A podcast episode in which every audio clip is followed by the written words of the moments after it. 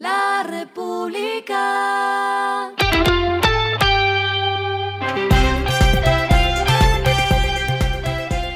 Al final de la jornada, esto es lo que debes saber sobre el comportamiento de los negocios, las finanzas y la economía. Las movidas de hoy fueron. RappiPay informó que sus clientes de la tarjeta de crédito RappiCard en Colombia ahora podrán usarla a través de Apple Pay.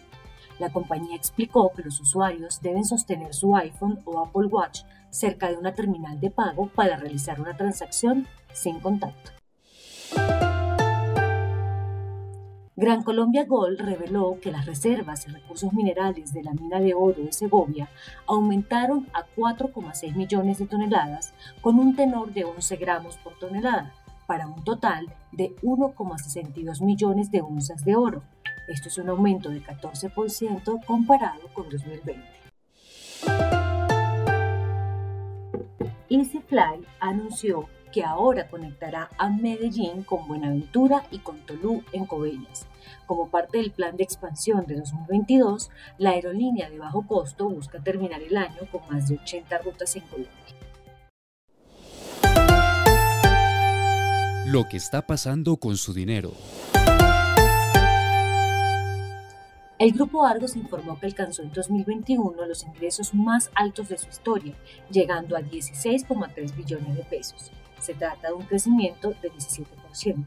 En medio de esas buenas noticias, la Asamblea de Accionistas aprobó que se distribuyan dividendos por 430 mil millones de pesos, un pago que será de 500 pesos por acción. Lo segundo que debes saber es que TransUnion presentó Credit Vision Link, una herramienta para construir su score crediticio y con la cual esperan que 6 millones de colombianos accedan por primera vez al crédito formal. Ahora, con información distinta a la tradicional, las entidades podrán validar data no solo para generar acceso a préstamos, sino que posibilitarán mejores condiciones de tasa, tiempo y monto. Los indicadores que debe tener en cuenta. El dólar cerró en 3.798,90 pesos, subió 42,26 pesos. El euro cerró en 4.170,43 pesos, subió 43,73 pesos. El petróleo se cotiza en 115,45 dólares el barril, la carga de café se vende a 1.980.000 pesos y en la bolsa se cotiza a 2,88 dólares. Lo clave en el día.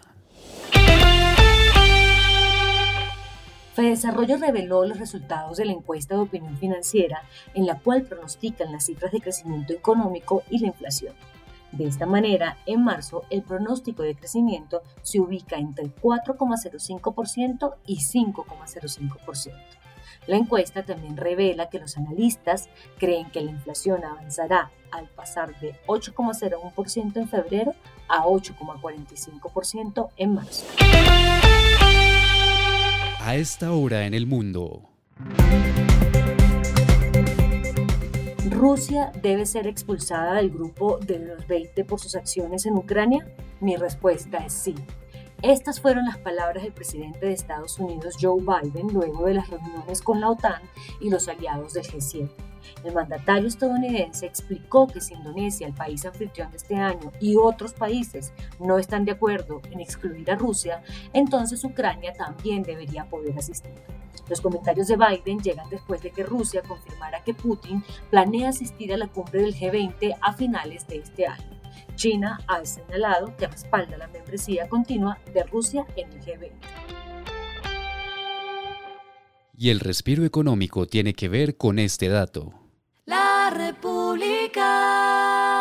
A propósito de que está jugando la selección en Barranquilla, las autoridades de esa ciudad calculan que con el partido de hoy, el carnaval que inicia este sábado, le dejarán a Barranquilla más de 400 mil millones de pesos. Se proyectan más de 357 mil visitantes entre nacionales e internacionales y una ocupación hotelera de 90%.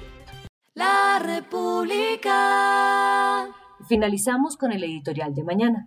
La economía espera a los candidatos. El próximo presidente se elegirá en el terreno económico, en donde lo importante no es el qué hacer en reformas estructurales, sino el cómo avanzar sin destruir lo construido. Esto fue Regresando a casa con Vanessa Pérez.